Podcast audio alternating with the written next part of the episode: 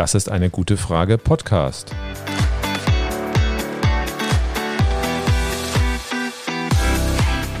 Der Podcast zur Klimakrise. Und zur Energierevolution. Von Cornelia. Und Volker Quaschning.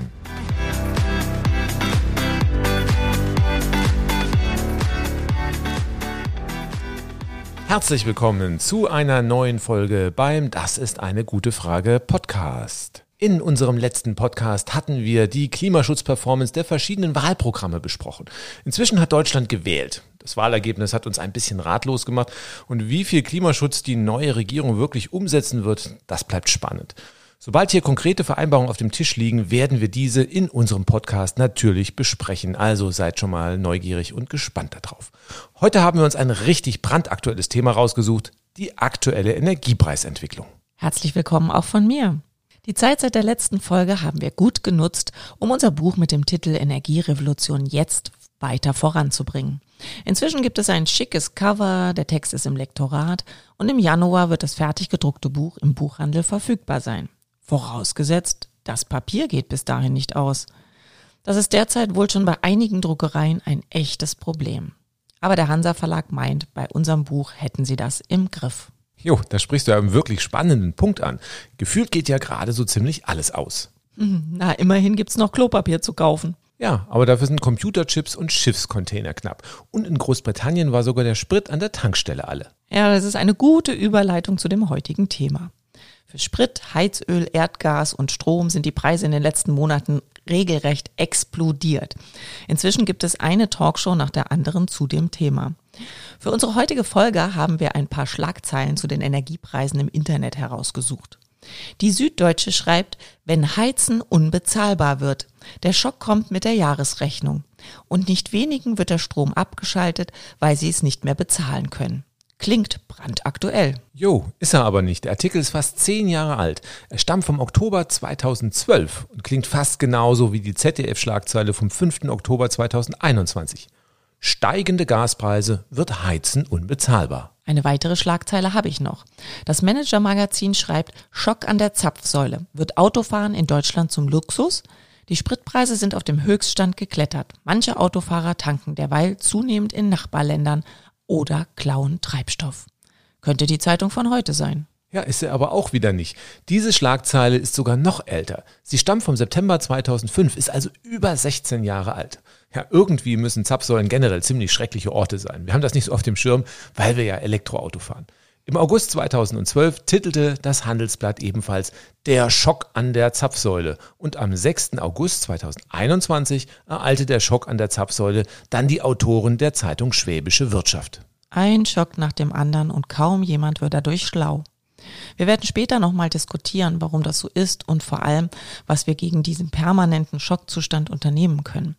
Doch am Anfang wollen wir uns erst einmal genauer anschauen, was die Ursachen für die jüngsten Energiepreisschockwellen sind. Gut, dann schauen wir uns erstmal an, wo überall und warum die Energiepreise gestiegen sind und was die Ursachen sind.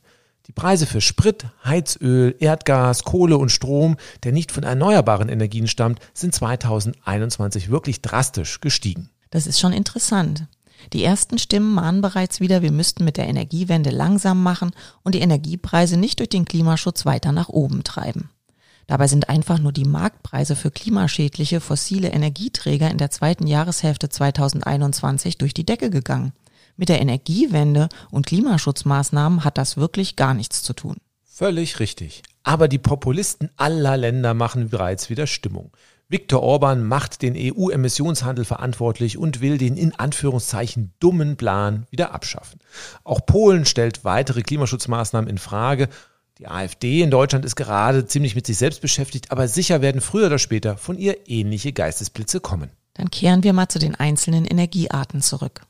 Hier gibt es ja durchaus unterschiedliche Ursachen und Entwicklungen, die wir uns im Detail mal anschauen sollten. Fangen wir einfach mal mit dem Erdöl an. Ja, okay. Dann werfen wir zuerst mal einen Blick auf die Rohölpreise.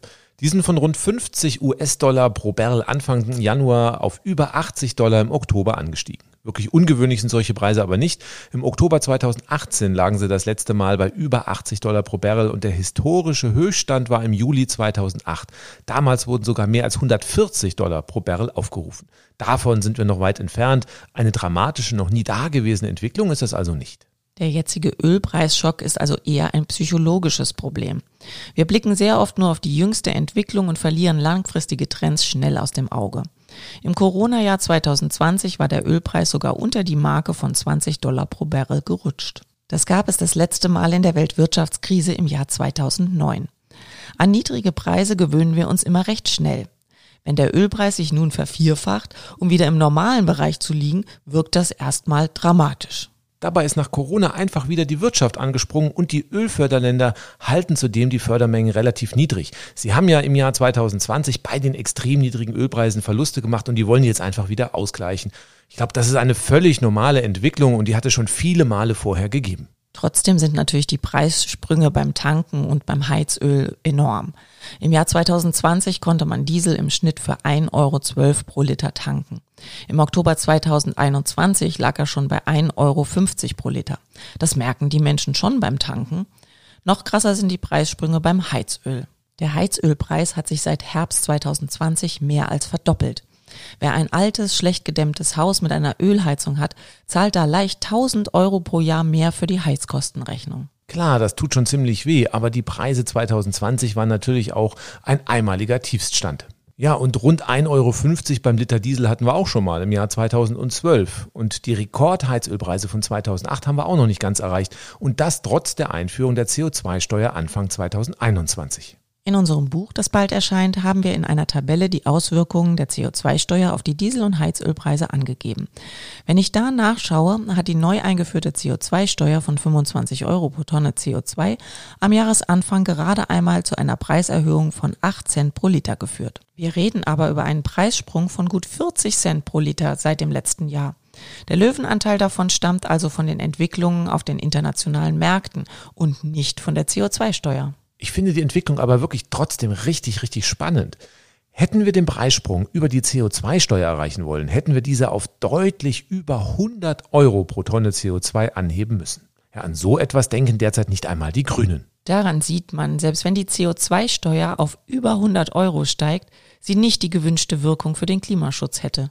Die Menschen jammern zwar, fahren aber nicht wirklich deutlich weniger Auto und kaufen sich trotzdem SUVs. Genau meine Worte. Die CO2-Steuer bringt im Verkehr so gut wie nichts. Das ganze Gerede von dem Markt, der alles richten wird, ist hier völliger Quatsch. Damit alle Menschen ihr Dieselauto abschaffen, bräuchten wir eine CO2-Steuer von einigen hundert Euro pro Tonne CO2. Das einzuführen traut sich keine Partei in Deutschland. Für wirksamen Klimaschutz muss die Politik den öffentlichen Verkehr und den Radverkehr ausbauen. Wer Fahrrad fährt, dem kann der Spritpreis doch völlig egal sein. Und da der Pro-Kopf-Verbrauch der öffentlichen deutlich kleiner ist, haut da eine Energiepreissteigerung auch nicht so rein. Außerdem hilft ein Verbot der Neuzulassung von Verbrennerautos auf dem Weg der Einhaltung des Pariser Abkommens und würde Menschen vor den künftigen Preissprüngen beim Erdöl schützen. Denn der Preis für Strom aus erneuerbaren Energien ist völlig stabil. Der unterliegt keinen hohen Preissteigerungen. Über den fossilen Strom reden wir später noch. Neben dem Ausbau von Radwegen und öffentlichen Verkehr ist also die flächendeckende Einführung der Elektromobilität ein guter Ersatz zum Verbrennerauto. Es ist meiner Ansicht nach auch ein viel ehrlicherer Weg, als nach und nach das Autofahren teurer zu machen, damit es sich irgendwann keiner mehr leisten kann. Es ist vor allem total sozial ungerecht, denn es trifft zuerst Menschen mit geringem Einkommen. Einen Ersatz brauchen wir natürlich auch für die Ölheizung. Auch diese darf aus zwei Gründen nicht mehr eingebaut werden. Erstens, um das Klima zu retten und zweitens, um die Menschen vor Preissprüngen beim Heizöl zu schützen. Die Heizkosten mit einer elektrischen Wärmepumpe, die mit erneuerbaren Energien betrieben wird, sind ebenfalls völlig stabil. Da muss die Reise hingehen. Aber Erdöl ist bei uns leider immer noch der am meisten verbrauchte Energieträger. Auf welche Ölpreise müssen wir uns denn noch einstellen? Langfristig kann das niemand sagen. Das ist ziemliches Kaffeesatzlesen und da gibt es immer viele Unbekannte. Wenn nicht noch irgendwelche neuen, überraschenden weltweiten Krisen auftauchen, dürfte die Preisrallye beim Erdöl aber kurzfristig nicht mehr sehr viel weitergehen. Die Ölförderländer haben zwar ein Interesse, mit möglichst hohen Preisen Kasse zu machen. Sind die Preise aber zu hoch, steigen auch wieder andere Produzenten verstärkt ins Geschäft ein und die Platzhirsche verlieren Marktanteile. Außerdem machen sehr hohe Preise die Alternativen zu Erdöl natürlich attraktiver, was wiederum langfristig auf die Geschäfte drückt. Darum haben die Ölförderländer derzeit gar kein Interesse, dass die Preise deutlich über 80 Dollar pro Barrel dauerhaft steigen. Wenn das passiert, werden einige Länder wieder den Ölhahn aufdrehen und damit für eine Stabilisierung der Preise sorgen. Und bei der Politik fehlt der Mut, die CO2-Steuer auf die für den Klimaschutz nötigen Werte anzuheben. Darum wird die CO2-Steuer die Preise für Sprit und Heizöl auch nur recht langsam weiter steigen lassen. Okay, aber sag das hier mal nicht zu laut. Schließlich müssen wir in den nächsten 15 Jahren den Verbrauch von Erdöl ganz einstellen, wenn wir das Pariser Klimaschutzabkommen einhalten wollen. Der aktuelle Preisschock bringt zumindest einige Leute zum Nachdenken und veranlasst hoffentlich zum Umstieg auf Elektromobilität oder noch besser auf die Öffis und das Fahrrad. Okay, dann schauen wir uns mal als nächstes die Preisentwicklung beim Erdgas an. Hier sind die Preise noch stärker gestiegen wie beim Erdöl. Die Erdgaskundinnen und Kunden merken das aber erst mit einer Zeitverzögerung, da in Deutschland höhere Gaspreise anders als beim Sprit oder beim Heizöl nicht direkt durchgereicht werden. In Spanien hat sich der Gaspreis zwischen 2020 und 2021 glatt verfünffacht, was dort schneller als in Deutschland an die Endkunden durchgereicht wird. Auch in Deutschland wurden neue Rekordmarken erreicht und nächstes Jahr dürfte es darum für viele, auch bei uns, zu bösen Überraschungen bei der Gasrechnung und der Heizkostenabrechnung kommen. Die Ursachen für die Gaspreissteigerungen und auch die Art und Weise, wie die Preise beim Erdgas bestimmt werden, unterscheiden sich aber deutlich von denen beim Erdöl. Völlig richtig. Schauen wir uns erstmal an, wie die Preise bestimmt werden. Hierbei unterscheidet man zwischen einem Terminmarkt und einem Spotmarkt. Gasversorger haben die Möglichkeit, Erdgas schon lange im Voraus zu kaufen. Wenn sie wollen, können sie sich schon für das ganze nächste Jahr oder noch länger mit Erdgas eindecken. Das ist der sogenannte Terminmarkt. Dann ist der Preis fix und bei kurzfristigen Preisschwankungen können Sie dann völlig unbeeindruckt mit der Schulter zucken. Die Erdgasförderunternehmen, mit denen der Vertrag geschlossen wurde, wie zum Beispiel die russische Gazprom, müssen dann das bestellte Erdgas zum vereinbarten Preis liefern. Aber was passiert, wenn es beispielsweise einen extrem milden Winter gibt und der Gasversorger weniger Gas für seine Kundinnen und Kunden braucht als gedacht? Jo, auch dann gilt, Vertrag ist Vertrag. Dann muss auch das nicht benötigte Gas trotzdem bezahlt werden. Darum decken sich die Gasversorger auf dem Terminmarkt nur mit den Gasmengen ein, die sie auf jeden Fall loswerden. Wenn Sie dann noch zusätzlich Gas brauchen, müssen Sie das auf dem Spotmarkt nachkaufen und dort gehen die Preise gerade durch die Decke. Alles klar. Ein Gasversorger wie beispielsweise ein Stadtwerk kauft also einen größeren Teil des Erdgases lange im Voraus auf dem Terminmarkt ein. Der Preis dafür ist dann fix und zudem relativ preiswert. Um genau die von den Gaskunden benötigte Gasmenge liefern zu können, muss der Rest auf dem Spotmarkt gekauft werden, was momentan extrem teuer ist. Wenn ein Gasunternehmen gut vorgesorgt hat und große Mengen im Terminmarkt vorbestellt hat, gibt es momentan kein Problem. Aber wer nicht so gut geplant hat und viel nachkaufen muss, kämpft aktuell mit den hohen Preisen. Ja, und leider hat die Gasmenge, die im Voraus am Terminmarkt eingekauft wird, in letzter Zeit ziemlich abgenommen. Das hängt doch bestimmt auch mit der Corona-Zeit zusammen. Da wurde weniger Gas benötigt und die Unternehmen kämpfen ja eh mit den Folgen der Corona-Zeit und deren Kosten. Da wollten sich einfach viele nicht die großen Vorräte kaufen und trauten der Entwicklung auch bestimmt nicht über den Weg, oder? Völlig richtig. Der Trend zu höheren Spotmarktpreisen hat aber schon vor Corona begonnen. In den letzten Jahren sind die Gaspreise eher gefallen als gestiegen. Da war der Spotmarkt sogar teilweise billiger als der Terminmarkt. Das hat viele Unternehmen dazu verleitet, ins Risiko zu gehen und immer weniger Mengen über den Terminmarkt zu sichern und mehr auf dem Spotmarkt zu kaufen. Das schien billiger und ohne großes Risiko. Ah, okay. Wer also zu viel gezockt hat, hat nun das Nachsehen. Ja, in Großbritannien sind sogar schon einige Gasversorger pleite gegangen. Die haben sich verzockt und mussten viel Gas am Spotmarkt teuer nachkaufen, teurer als die Gaspreise für ihre Kunden, die sie vorher vereinbart hatten. Und das kann ein Unternehmen natürlich nicht lange durchhalten. Im Jahr 2020 mussten Haushalte in Deutschland rund 6 Cent pro Kilowattstunde für Erdgas ausgeben. Industrieunternehmen mit sehr hohen Gasabnahmemengen sogar nur zweieinhalb Cent pro Kilowattstunde. Wo liegen denn jetzt im Moment die Gaspreise? Bei den Endkunden hat sich noch nicht wirklich viel geändert. Aber bei den Gasversorgern, da hat die Entwicklung richtig durchgehauen. Die Gasversorger konnten im letzten Jahr Erdgas noch für weit unter zwei Cent pro Kilowattstunde ordern und am Spotmarkt sind die Preise Anfang Oktober auf bis zu 12 Cent pro Kilowattstunde geklettert. Das ist also der Faktor 6. Gasversorger müssen für das Nachkaufen von Gas am Spotmarkt also bis zu 12 Cent pro Kilowattstunde ausgeben. Das ist doppelt so viel, wie Haushaltskunden derzeit für Erdgas bezahlen und mehr als viermal so viel, wie die Industrie bislang gezahlt hat.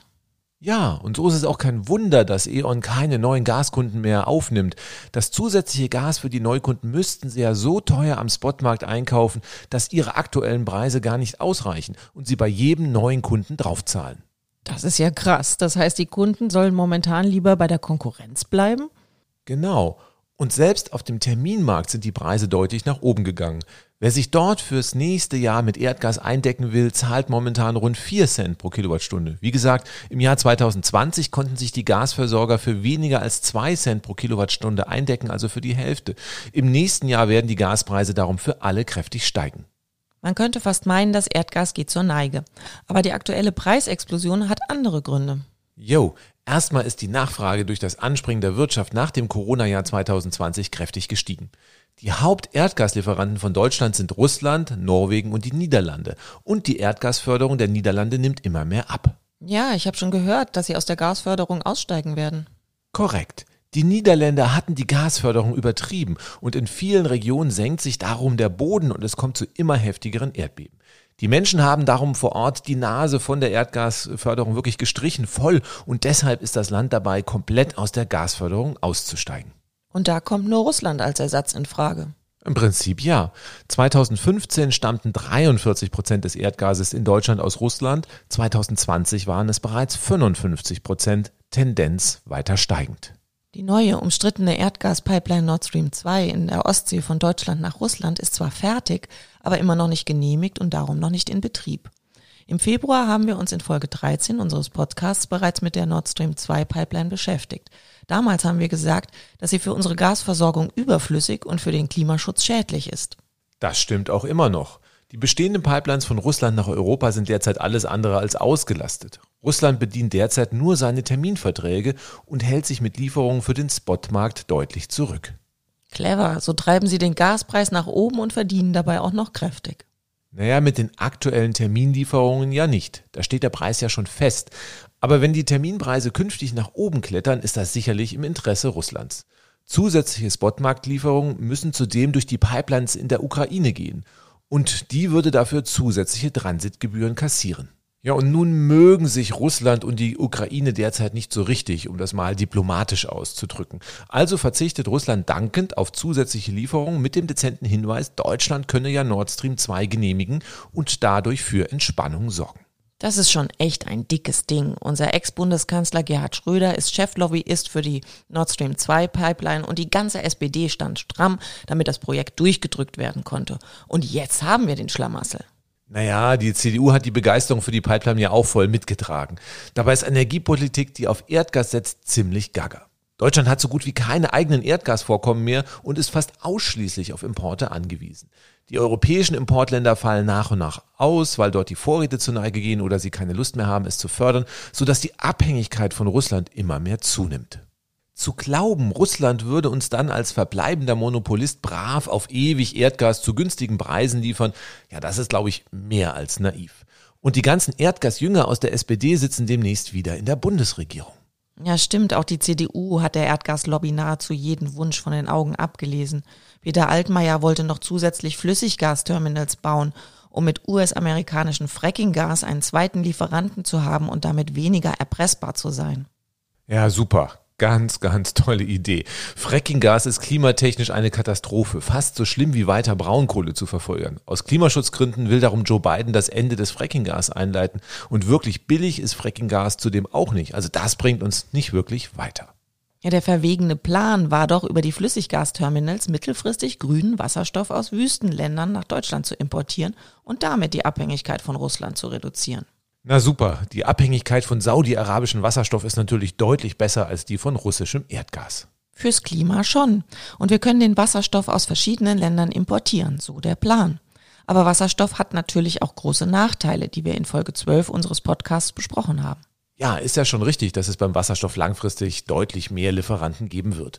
Aber bei der Erzeugung von Wasserstoff aus Sonnenstrom und dem Transport entstehen natürlich große Verluste, was ihn ebenfalls sehr teuer macht. Wir wären dann am Ende vielleicht nicht mehr wirklich von einzelnen Ländern abhängig, aber die hohen Spotmarktpreise, bei denen viele hoffen, dass sie bald wieder runtergehen, werden dann Dauerzustand sein. Also weiter auf Erdgas als Energieträger zu setzen, ist völlig sinnfrei. Wir müssen künftig den Gaseinsatz möglichst auf die Bereiche beschränken, wo es keine Alternativen gibt. Dort kann dann grüner Wasserstoff fossile Energieträger ersetzen, beispielsweise bei der chemischen Industrie oder der Stahlherstellung oder vielleicht auch den Flugverkehr. Für den Rest müssen wir endlich den Ausbau erneuerbarer Energien in Deutschland flott machen. Viel, viel zu wenige Solaranlagen und Windräder in Deutschland zu bauen und dann über hohe Gaspreise zu jammern, weil wir ja von Russland so abhängig sind, das passt nicht wirklich gut zusammen. Der Schlamassel, in dem wir stecken, der ist völlig hausgemacht. Vielleicht verstehen einige PolitikerInnen und viele BürgerInnen und Unternehmen durch die aktuelle Situation, dass wir einen schnellen Erdgasausstieg brauchen und künftig auch so wenig wie möglich an grünen Wasserstoff verwenden sollten. Ja, vermutlich muss es erstmal richtig wehtun, bevor alle wieder schlau werden. Es ist das gleiche wie beim Strom. Dort haben Teile der Politik und Lobbyistinnen den Ausbau erneuerbarer Energien jahrelang gebremst, weil ein schneller Ausbau erneuerbarer Energien angeblich nicht finanzierbar wäre. Nun treiben gerade die Kosten für die noch verbliebenen Kohle- und Gaskraftwerke den Strompreis nach oben. Dabei können wir von Glück reden, dass inzwischen knapp die Hälfte unseres Stroms aus erneuerbaren Energien stammt, mit verlässlichen, festen Preisen. Ja, das ist richtig gut. Schauen wir uns jetzt mal die Preisentwicklung beim Strom nochmal genauer an. Da sind die Mechanismen ja noch komplizierter als beim Erdgas. Naja, teils, teils. Wir haben dort zwei verschiedene Systeme. Eins für die konventionellen Kraftwerke, also im Wesentlichen Kohle, Erdgas und Atom, und eines für erneuerbare Energien. Die erneuerbaren Energien, die schauen wir uns später nochmal an. Fangen wir also mit den klimaschädlichen Kraftwerken an. Für Strom aus konventionellen Kraftwerken gibt es ähnlich wie beim Erdgas auch einen Termin und einen Spotmarkt. Erneuerbare Kraftwerke, die über das Erneuerbare Energiengesetz finanziert werden, sind dort außen vor. Anders als beim Erdgas werden beim Strom aber in Europa fast 90 Prozent am Terminmarkt gehandelt, also die Preise langfristig ausgedealt. Der Stromverbrauch lässt sich besser planen, darum wird hier mehr auf Vorrat eingekauft, nur 10 Prozent müssen über den Spotmarkt zugekauft werden. Aber auch hier gehen die Preise durch die Decke, was auch längerfristig die Preise für den Terminmarkt nach oben treibt. Und bei den Spotmarktpreisen reibe ich mir jeden Tag Dollar die Augen. Im Jahr 2020 lag der durchschnittliche Day-Ahead-Price, also der Preis für diejenigen, die für den kommenden Tag noch Strom nachkaufen müssen, bei rund 3 Cent pro Kilowattstunde. Im September ist er auf 13 Cent pro Kilowattstunde gestiegen und am 7. Oktober wurden kurzzeitig sogar 44 Cent pro Kilowattstunde erreicht. Verstehe ich das richtig? Die Stromversorger haben im letzten Jahr ihren Strom für drei Cent pro Kilowattstunde eingekauft und dann an uns Haushaltskundinnen und Kunden für 30 Cent pro Kilowattstunde weiterverkauft? Im Prinzip ja, nur bevor wir uns aufregen, müssen wir mal schauen, wie sich der Strompreis zusammensetzt. Die Hälfte des Strompreises besteht aus Steuern und Abgaben, darunter die Mehrwertsteuer und die EEG-Umlage.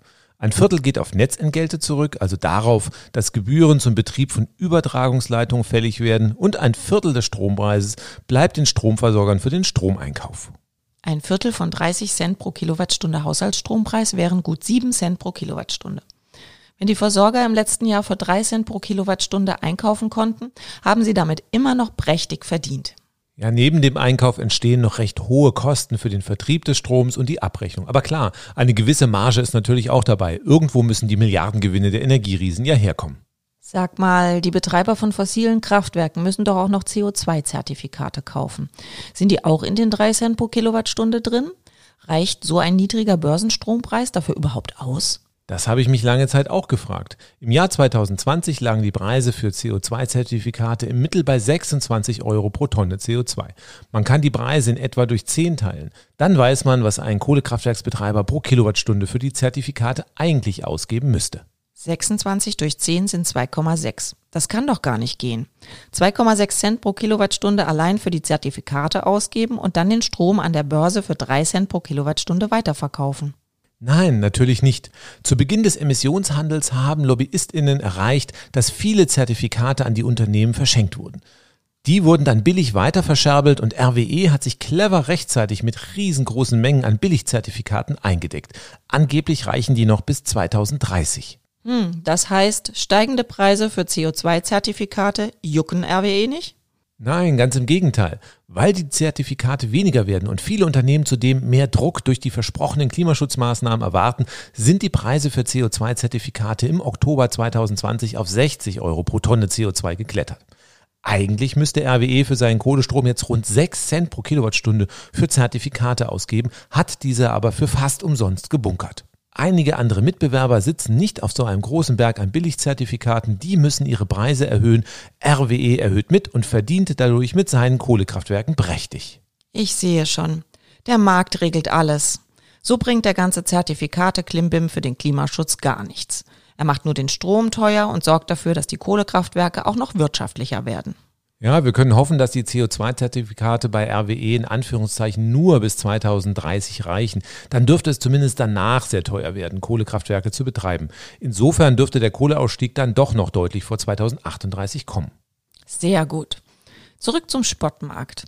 Wer da als Versorger den Strom für bis zu 44 Cent pro Kilowattstunde einkaufen muss, ist ziemlich gekniffen. Naja, die 44 Cent pro Kilowattstunde waren ja eine kurzfristige Spitze.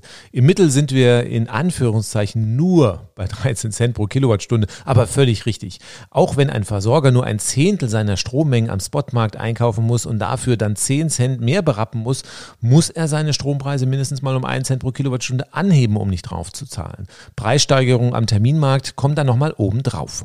Warum ist der Strom an der Börse eigentlich so teuer geworden? Es heißt, die hohen Kohle- und Gaspreise sowie die CO2-Zertifikate sind schuld. Das stimmt nur zum Teil. Das Abbaggern von Braunkohle ist in Deutschland ja nicht teurer geworden und RWE hat, wie schon gesagt, genug Billigzertifikate. Braunkohlestrom zu erzeugen ist darum kaum teurer geworden als letztes Jahr. Aber weil das Erdgas teurer geworden ist, ist sicher auch der Strom aus Gaskraftwerken teurer geworden. Für den Klimaschutz ist das allerdings keine gute Nachricht. Völlig richtig. Im letzten Jahr, als das Gas billig war, haben Gaskraftwerke die Kohlestromerzeugung stark zurückgedrängt. Jetzt dreht sich das wieder um. Und weil Kohlekraftwerke pro Kilowattstunde deutlich mehr Kohlendioxid ausstoßen als Gaskraftwerke, steigen dadurch auch die Kohlendioxidemissionen in Deutschland wieder spürbar an. Wenn bei den fossilen Kraftwerken jetzt der meiste Strom aus Kohlekraftwerken stammt, die dank Billigzertifikaten preiswert produzieren können und nur ein kleinerer Teil davon von Gaskraftwerken kommt, dürfte der Strompreis doch gar nicht so dramatisch steigen. Ja, das wäre eigentlich die Logik. Aber um zu verstehen, warum der Strom trotzdem teurer wird, müssen wir uns das Prinzip der Strombörse anschauen. Dort wird der Preis nach dem Merit-Order-Effekt bestimmt. Alle Anbieter bieten dort ihren Strom zu ihrem gewünschten Preis an und diese Angebote werden dann von billig nach teuer sortiert. Dann wird geschaut, wie viel Strom wirklich gebraucht wird und das letzte Angebot, das zur Deckung des Bedarfs noch nötig ist, bestimmt den Preis für alle, die zum Zug kommen. Und alle anderen, die gehen dann leer aus. Wie jetzt? Wir brauchen zum Beispiel Strom von zehn Kraftwerken. Zwölf bieten dazu ihren Strom an. Die Kraftwerke werden nach Preis geordnet. Dabei sind neun Kohlekraftwerke mit Strom für drei Cent pro Kilowattstunde, ein Gaskraftwerk für zwölf Cent und zwei Gaskraftwerke für 13 Cent pro Kilowattstunde dabei. Wir brauchen aber nur Strom von zehn Kraftwerken und somit gehen dann die zwei teuersten Gaskraftwerke leer aus. Da aber noch ein Gaskraftwerk mit 12 Cent drin geblieben ist, bekommen dann alle, also auch das Kohlekraftwerk, 12 Cent pro Kilowattstunde, obwohl diese für ihren Strom eigentlich nur drei Cent haben wollten? Völlig korrekt. Das ist doch mehr Zockerei als ein echter Markt. Da kann man doch hinten und vorne tricksen und die Preise nach oben treiben.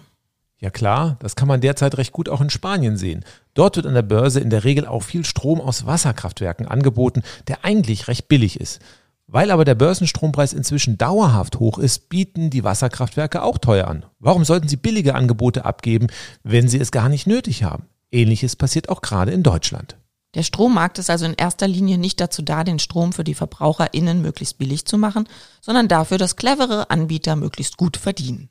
Naja, Kapitalismus halt. Gut. Oder eher nicht gut. Dann schauen wir uns mal den Bereich der erneuerbaren Energien an. Der wird ja anders finanziert, nämlich über die EEG-Umlage und diese soll im nächsten Jahr kräftig sinken. Richtig. Erneuerbare Kraftwerke wie Windkraftanlagen und Photovoltaikanlagen werden 20 Jahre lang über das Erneuerbare Energiengesetz kurz EEG gefördert. Wenn Sie diesen Anspruch verloren haben, müssen Sie auch am gerade beschriebenen regulären Strommarkt teilnehmen. Für erneuerbare Energieanlagen ist per Gesetz eine feste, gleichbleibende Einspeisevergütung vorgesehen, die 20 Jahre lang gezahlt werden muss. Die erneuerbaren Energien haben Vorrang. Das bedeutet, Energieversorger müssen erst den Strom aus erneuerbaren Energien abnehmen, bevor sie Strom an der Börse kaufen dürfen. Für den erneuerbaren Strom müssen sie dann den normalen Börsenstrompreis zahlen. Das hat lange Zeit aber nicht gereicht, um die im Erneuerbaren Energiengesetz gesetzlich festgelegten Vergütungen an die Betreiberinnen und Betreiber von Solar- und Windkraftanlagen auszahlen zu können. Der Fehlbetrag wurde dann über die sogenannte EEG-Umlage auf alle Stromkundinnen und Stromkunden umgelegt. Und die EEG-Umlage ist immer weiter gestiegen und wurde immer mehr von der Politik und Lobbyisten und Lobbyistinnen genutzt, um Stimmung gegen einen weiteren Ausbau erneuerbarer Energien zu machen. Lange Zeit hieß es, die EEG-Umlage macht den Strom teuer, sodass sich arme Menschen keinen Strom mehr leisten können. Ja, aber eigentlich ziemlich absurd. Unternehmen, die Milliardengewinne einstreichen, machen sich plötzlich Sorgen um das Wohlergehen der ärmeren Bevölkerung. Das hätte man prima über eine bessere Sozialpolitik ausgleichen können oder Sozialtarife bei der Stromversorgung, wenn man gewollt hätte. Im Kern der Sache ging es aber darum, den Ausbau erneuerbarer Energien zu bremsen. Teile der Industrie und die Energiekonzerne haben bei einem schnellen Ausbau erneuerbarer Energien weniger Gewinne befürchtet. Im Jahr 2021 ist die EEG-Umlage bis auf 6,5 Cent pro Kilowattstunde gestiegen. Sie macht damit rund ein Fünftel der Stromrechnung aus. Eigentlich sogar noch mehr, denn auf die EEG-Umlage wird noch einmal die Mehrwertsteuer draufgeschlagen. Eine Steuer auf eine Umlage. Auch ein wenig schräg. Im Jahr 2022 soll die EEG-Umlage nun kräftig fallen. Und zwar von derzeit 6,5 auf 3,7 Cent pro Kilowattstunde. Inklusive Mehrwertsteuer ist das eine Entlastung von über 3 Cent pro Kilowattstunde. Warum fällt die Umlage auf einmal so stark? Hm, das hat verschiedene Ursachen. Erst einmal hilft der hohe Börsenstrompreis. Dadurch sinkt der Fehlbetrag zur festgelegten Einspeisevergütung für erneuerbare Energien. Ergo wird weniger EEG-Umlage fällig. Bei neuen solaren Windkraftanlagen liegt die gesetzliche Einspeisevergütung sogar meist unter dem Börsenstrompreis. Diese Anlagen benötigen dann gar keine Zusatzvergütung mehr aus der EEG-Umlage. Können die Anlagen dann nicht einfach ihren Strom völlig ohne Förderung ganz normal an der Strombörse verkaufen? Ja, natürlich. Immer mehr Betreiberinnen und Betreiber von Solar- und Windkraftanlagen wechseln derzeit von der EEG-Förderung in die sogenannte Direktvermarktung, weil sie damit besser fahren. Die neuen erneuerbaren Anlagen sind derzeit voll konkurrenzfähig und stabilisieren dadurch sogar die Strompreise. Das können aber in der Regel nur große Anlagen machen. Bei der Photovoltaikanlage auf dem Einfamilienhaus ist das nicht ganz so einfach. Du hattest aber von verschiedenen Ursachen für das Sinken der EEG-Umlage gesprochen. Die hohen Börsenstrompreise sind ja nur eine. Ja, vor allem die Anlagen, die im Jahr 2000 gebaut wurden, haben eine sehr, sehr hohe Einspeisevergütung bekommen, da diese damals auch noch sehr teuer waren. Für diese Anlagen entfällt nun der EEG-Vergütungsanspruch. Auch das senkt die Umlage. Die letzte Ursache ist noch ein kräftiger Zuschuss aus dem Bundeshaushalt, der in der Corona-Zeit eingeführt wurde. Ein Teil der CO2-Steuer auf Erdöl und Erdgas wird derzeit genutzt, um die EEG-Umlage und damit die Strompreise zu senken. Jetzt haben wir ja zwei gegenläufige Effekte besprochen. Auf der einen Seite wird der konventionelle Strom an der Strombörse teurer, auf der anderen Seite sinkt die EEG-Umlage. Wird der Strom insgesamt nun billiger oder teurer werden? Für die Haushaltskundinnen und Kunden sollte er eigentlich leicht sinken. Die Einsparungen über die EEG-Umlage sind höher als die Mehrkosten für den Stromeinkauf an der Strombörse. Anders sieht es für energieintensive Betriebe aus, also Unternehmen, die besonders viel Strom verbrauchen. Die wurden von der Politik weitgehend von der EEG-Umlage befreit und müssen sich an der Finanzierung des Ausbaus erneuerbarer Energien praktisch nicht beteiligen. Hier haut der hohe Börsenstrompreis natürlich voll durch. Die haben nun mit massiven Kostensteigerungen zu kämpfen. Für die Haushaltskundinnen und Kunden ist das aber eine gute Nachricht. Dann rechnet sich auch das E-Auto und die elektrische Wärmepumpe schneller. Beides brauchen wir ja dringend für die Energiewende und den Klimaschutz. Aber sag mal, wie sieht es eigentlich längerfristig mit Strom und Gas aus? Werden die Preise da eher fallen oder weiter steigen? Naja, Erdgas ist nicht wirklich knapp. Wenn Herr Putin aufhört, den Gashahn zuzuhalten, dürften sich die Preise wieder etwas beruhigen.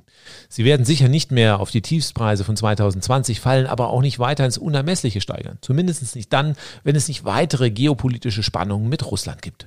Aus Klimaschutzgründen müssen wir aber den Einsatz von Erdgas stark zurückdrängen. Eigentlich müsste die Politik dafür sorgen, dass die CO2-Steuer und die Preise für CO2-Zertifikate weiter spürbar ansteigen. Die Zeiten des billigen Gases werden damit also definitiv vorbei sein. Und der Strom? Dieses und nächstes Jahr werden noch einige Kernkraftwerke abgeschaltet. Dadurch reduziert sich das Stromangebot an der Börse. Es gilt ja Angebot und Nachfrage und das dürfte dann nicht dazu beitragen, dass die Börsenstrompreise wieder fallen. Außerdem dürften die Preise für CO2-Zertifikate weiter steigen. Die niedrigen Börsenstrompreise der letzten Jahre werden also nicht ganz so schnell wiederkehren. Für den Klimaschutz müssen aber die erneuerbaren Energien viel schneller ausgebaut werden. Gelingt das, verdrängen Solar- und Windkraftanlagen immer mehr Kohle- und Gaskraftwerke und drücken damit wieder die Preise. Erneuerbare Energien machen also den Strompreis niedrig. Und was passiert mit der EEG-Umlage? Ja, das ist ein wenig Kaffeesatz lesen. Die Werte von 2020 wird sie vermutlich nicht wieder erreichen. Ob sie aber weiter fällt oder weiter leicht steigt, hängt vor allem von der Entwicklung der Bundeszuschüsse ab. Alle Parteien haben aber angekündigt, dass sie nach Möglichkeit die EG-Umlage ganz streichen wollen, um der Energiewende Schwung zu geben. Angekündigt haben alle viel. Um die EEG-Umlage ganz abzuschaffen, müsste zumindest kurzfristig Geld aus dem Bundeshaushalt zugeschossen werden. Für die FDP ist die schwarze Null aber das Maß aller Dinge. Ich bin sowieso kein Fan von Bundeszuschüssen für die EEG-Umlage. Immer wenn die Kassenlage schlecht ist, haben wir da ein Gezerre um die Förderung erneuerbarer Energien. Ich würde die CO2-Steuer möglichst schnell weiter steigen lassen und die Einnahmen direkt in das EEG-Konto stecken. Schauen wir mal, was die neue Regierung für Ideen entwickelt. Bislang hielten sich die Parteien zu den hohen Energiepreisen ziemlich bedeckt. Dafür dominieren die hohen Energiepreise immer mehr das Nachrichtengeschehen. Für viele Menschen wird das zunehmend ein großes Thema. Ich kann überhaupt nicht verstehen, wie viele Menschen sich in den letzten Jahren immer noch neue Öl- und Gasheizungen einbauen konnten und neue Benzin- und Dieselautos, möglichst fette SUVs mit dickem Spritverbrauch kaufen konnten. Mit dem Kauf legt man sich ja für lange Zeit fest. All diese Menschen haben den naiven Glauben gehabt, dass die Preise für Erdöl und Erdgas in den nächsten 20 Jahren niedrig bleiben und das auch noch ohne Rücksicht auf Verluste zu Lasten von Umwelt- und Klimaschutz. Da würde ich jetzt einfach mal knallhart sagen, Pech gehabt. Es gibt aber auch Menschen mit kleinem Geldbeutel, die keine andere Wahl haben. Ja, völlig richtig, sicher. Hier ist die Aufgabe des Staates für einen Ausgleich zu sorgen. Es ist völlig klar, dass wir gerade in der jetzigen Situation eine andere Sozialpolitik brauchen. Menschen, die mit den hohen Energiepreisen nicht zurechtkommen und keine Chance haben zu reagieren, müssen natürlich vom Staat unterstützt werden. Aber viele Menschen hätten durchaus die Wahl gehabt, sich anders zu entscheiden. Zumindest diejenigen, die sich in den letzten 20 Jahren ein Eigenheim gebaut oder modernisiert haben oder sich in den letzten zwei Jahren einen Neuwagen gekauft haben. Ich höre aber auch immer wieder, dass Menschen schlecht beraten werden. Sowohl von Energieberaterinnen und Energieberatern als auch von Handwerksbetrieben. Ja, ganz klar. Es gibt viele Menschen, die der, das haben wir immer schon so gemacht und das ist auch gut so, Fraktion angehören. Aber es gibt auch eine ganze Palette an Beratungsangeboten zu Alternativen. Viele Menschen in Deutschland lehnen aber staatliche Regeln und Vorgaben ab. Und ich sage immer, wir hätten die Erdöl- und Erdgasheizung schon lange verbieten müssen, genau wie in Dänemark. Damit sind aber viele nicht einverstanden. Und wer so denkt und redet, der hat dann aber auch selbst die Verantwortung dafür zu sorgen, keine Fehlentscheidung zu treffen. Und man hätte sich schon vor vielen Jahren anders entscheiden können. Hm, das stimmt schon. Wir haben 2004 unser Haus gebaut und konnten damals auch nicht aus dem Vollen schöpfen. Aber wir haben trotzdem so gut gedämmt, dass wir nur noch Heizkosten von weniger als 50 Euro pro Monat haben. Und das mit erneuerbaren Energien zu stabilen Preisen. Unser Strom kommt zu größeren Teilen von der eigenen Photovoltaikanlage. Auch hier sind die Preise fix. Der Rest kommt von einem grünen Stromanbieter. Die Strommengen sind aber so klein, dass Preissteigerungen nicht richtig wehtun. Wirklich arm geworden sind wir durch die nötigen Investitionen nicht. Im Gegenteil. Momentan machen sie sich richtig bezahlt. Ich denke, die meisten Menschen, die in den letzten Jahren ein Haus gebaut haben, hätten sich ähnlich entscheiden können. Unser Auto fährt zudem elektrisch. Unsere Wallbox lädt das Elektroauto überwiegend mit eigenem Solarstrom. Auch hier sind die Preise fix und liegen bei einem Drittel der üblichen Spritpreise. Wenn der Benzin- und Dieselpreis weiter steigt, können wir das nur mit einem Achselzucken quittieren. Trotzdem klingt das für viele Menschen natürlich wie arrogante Klugscheißerei. Wer nicht das Geld für ein Elektroauto hat oder in einer Mietwohnung wohnt, hat derzeit deutlich weniger Möglichkeiten zu reagieren. Hier wünschen sich die Menschen schnelle Lösungen. Ja, natürlich, aber eine, eine, Lösung für alle, die gibt es nicht. Dafür ist das Kind schon in den Brunnen gefallen. Und wie schon mehrmals gesagt, es gibt natürlich Härten, die müssen wir auffangen. Es kann nicht sein, dass den ärmsten Menschen der Strom oder die Heizung abgedreht wird. Da muss der Staat was für den Ausgleich tun, aber bitte nur da. Die Rufe werden aber immer lauter. Der Staat soll generell die Spritpreise und Heizkosten senken. Ja, wir sind in einer misslichen Lage, in die wir uns mit der großen Abhängigkeit von Erdöl und Erdgas alle selbst manövriert haben. Wenn die Heroindealer ihre Preise für Heroin drastisch erhöhen, ist es wenig hilfreich, wenn der Staat den Verkauf von Drogen subventioniert. Die Aufgabe des Staates ist es, uns aus der Drogensucht herauszuführen. Okay, ich hätte jetzt irgendwie ein anderes Beispiel gewählt. Aber völlig richtig, wenn der Staat den Verbrauch von Erdöl und Erdgas subventionieren soll, muss das Geld schließlich irgendwo herkommen. Genau, da sitzt ja niemand geizig auf einer prall gefüllten Schatztruhe und kann uns mit vollen Händen aus dem Schlamassel befreien, wenn wir nur nett Bitte sagen. Für Subventionen von Öl und Gas müssten wir entweder neue Schulden machen, die dann unsere Kinder zurückzahlen müssen, oder an anderer Stelle die Steuern erhöhen, wie beispielsweise die Lohnsteuer. Geld, das dann letztendlich nur den Öl- und Gasförderländern und den Energiekonzernen zugutekommt. Wer jetzt also Subventionen fordert, kann auch gleich Herrn Putin oder dem Kronprinzen von Saudi-Arabien eine Einzugsermächtigung für das Gehaltskonto geben. Es gibt also nur eine sinnvolle Lösung. Wir müssen weg von Benzin, Diesel, Heizöl und Erdgas. Genau was du und andere WissenschaftlerInnen Tag ein, Tag aus seit Jahrzehnten fordern. Mich regen die aktuellen Diskussionen ziemlich auf. Einerseits gab es so viele Menschen, die gesagt haben, wir wollen uns nichts verbieten lassen und auch Politiker, die sagten, Verbote sind der falsche Weg und der Meinung waren, der Markt muss alles regeln. Aber jetzt, wo der Markt zuschlägt, ist das Geschrei um Preise groß. Hätte man rechtzeitig das Ende des Verbrennungsmotors beschlossen und auch den Stopp der Öl- und Gasheizung, dann hätte das die Menschen in Deutschland vor hohen Preisen geschützt. Dann hätte die Industrie auch eine klare Linie, würde automatisch in klimafreundliche Ersatzprodukte investieren und wir Verbraucherinnen und Verbraucher bräuchten uns nicht mehr den Kopf machen. In Dänemark darf man seit 2013 keine neuen Öl- und Gasheizungen mehr einbauen. Warum geht das nicht bei uns? Für uns Einzelne wäre es dann heute viel entspannter. Also wer keine Verbote will, die ich eigentlich Rahmenbedingungen nenne, darf doch jetzt nicht über den Markt und seine Preise jammern. Wieso? Das ist doch schön einfach. Immer und überall gegen schützende Vorgaben und Regeln durch den Staat zu sein und wenn dann der selbstgewählte Weg schief geht, laut nach dem Staat rufen.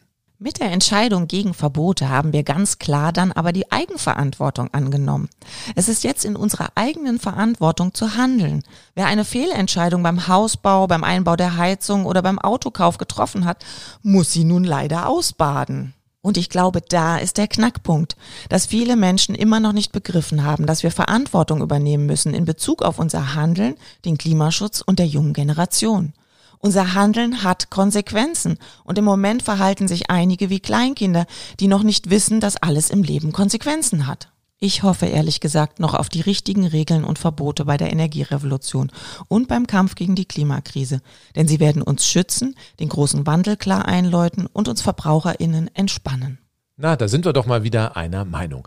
Bis die neuen Regeln greifen, wird es aber einige Zeit dauern und die Menschen suchen heute schon kurzfristige Lösungen, ganz speziell beim Autofahren. Dabei müssen wir uns klar machen, Autofahren ist generell ein teurer Luxus. Wirklich arme Menschen in Deutschland, die können sich gar kein Auto leisten.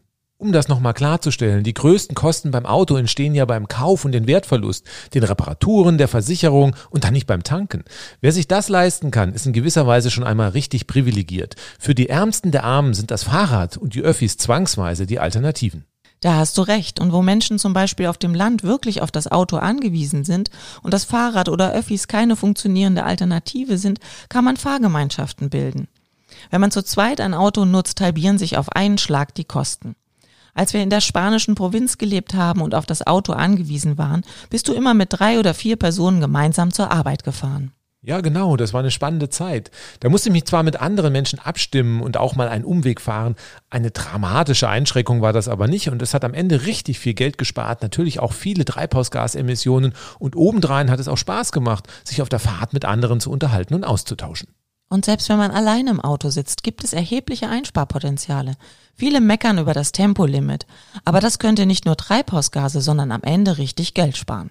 Ja, danke, liebe FDP.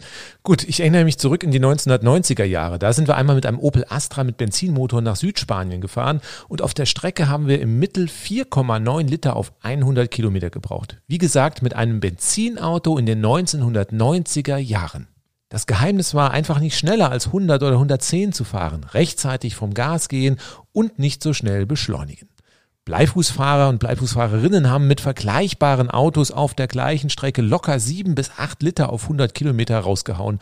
Und so gigantisch groß war bei uns der zeitliche Mehraufwand für die Strecke bei unserer Fahrweise nicht wirklich. Aber einige werden sagen, so richtig Spaß macht das Fahren so aber nicht. Ja, was denn nun? Geht es hier darum, Spaß zu haben oder geht es darum, schnell Geld beim Tanken einzusparen? Wer langfristig Spaß beim Autofahren haben will, soll sich ein Elektroauto kaufen. Beim Heizen in einer Mietwohnung sind aber die Einsparmöglichkeiten deutlich kleiner. Ja, das ist richtig. Aber auch hier gibt es die klassischen Spartipps. In nicht benutzten Räumen und nachts die Heizung runterdrehen, zugige Fenster und Türen abdichten und nur kurze Zeit Stoßlüften. Vielleicht auch mal die Raumtemperatur generell um ein Grad runterdrehen. Das kann schon einiges bringen, aber die richtig großen Hebel sind natürlich die Gebäudedämmung und das Rauswerfen der Öl- und Gasheizung. Hier muss der Gesetzgeber dafür sorgen, dass das schnell und flächendeckend überall passiert. Hier ist Steuergeld gut angelegt, weil es langfristig dafür sorgt, dass die Heizkosten stabil bleiben und gleichzeitig auch noch das Klima geschützt wird. Die hohen Energiepreise sind für uns alle auch eine Chance. Sie zeigen uns, dass wir so nicht weitermachen können. Wir dürfen nicht weiter auf Erdöl und Erdgas setzen. Völlig richtig, denn damit ruinieren wir das Klima und die Lebensgrundlagen der jungen Generation. Und wir begeben uns immer mehr in Abhängigkeit von Putin und Co. und von den Entwicklungen auf den Weltmärkten, die völlig außer unserer Kontrolle sind. Wenn euch also die hohen Energiepreise so richtig ärgern, dann werdet auch Teil der Energierevolution. Stoßt euer Benzin- und Dieselauto ab, fahrt Fahrrad oder öffentliche oder holt euch ein Elektroauto. Hier gibt es immer noch hohe Zuschüsse beim Kauf und anders als der Benzin- und Dieselpreis steigt der Strompreis nicht in die Höhe. Wenn ihr ein Eigenheim habt, packt eine Solaranlage aufs Dach und haltet damit eure Strompreise stabil. Werft die Öl- und Gasheizung raus und baut stattdessen eine elektrische Wärmepumpe ein. Dann könnt ihr auch bei Preissprüngen von Heizöl oder Erdgas mit den Achseln zucken. Und lasst uns weiter Druck auf die Politik ausüben, damit diese endlich beim Ausbau erneuerbarer Energien den Turbo zündet und Menschen mit wenig Einkommen, die Probleme mit den hohen Preisen haben, unter die Arme greift. Nur mit einem schnellen Ausbau erneuerbarer Energien kann es uns gelingen, die Energiepreise auf Dauer zu stabilisieren und damit auch noch die immer extremeren Kosten der Klimakrise in den Griff zu bekommen, bevor es zu spät ist. Damit sind wir auch wieder am Ende der heutigen Folge angelangt. Derzeit erscheint unser Podcast einmal im Monat, jeweils am ersten Freitag. Genau, am 3. Dezember ist es wieder soweit, wenn es wieder heißt, das ist eine gute Frage Podcast. Es kann aber auch sein, dass wir diese Folge nochmal leicht verschieben, weil es passiert ja im November noch einiges in der Politik und auch in der Energiepolitik, sodass wir darauf vielleicht reagieren wollen und den Termin dann nicht einhalten können. Damit ihr keine Folge verpasst, abonniert uns auf einer der Podcast-Plattformen oder auf YouTube, empfehlt uns weiter und hinterlasst auf YouTube auch gerne mal einen Kommentar. Tschüss, bis zum nächsten Mal.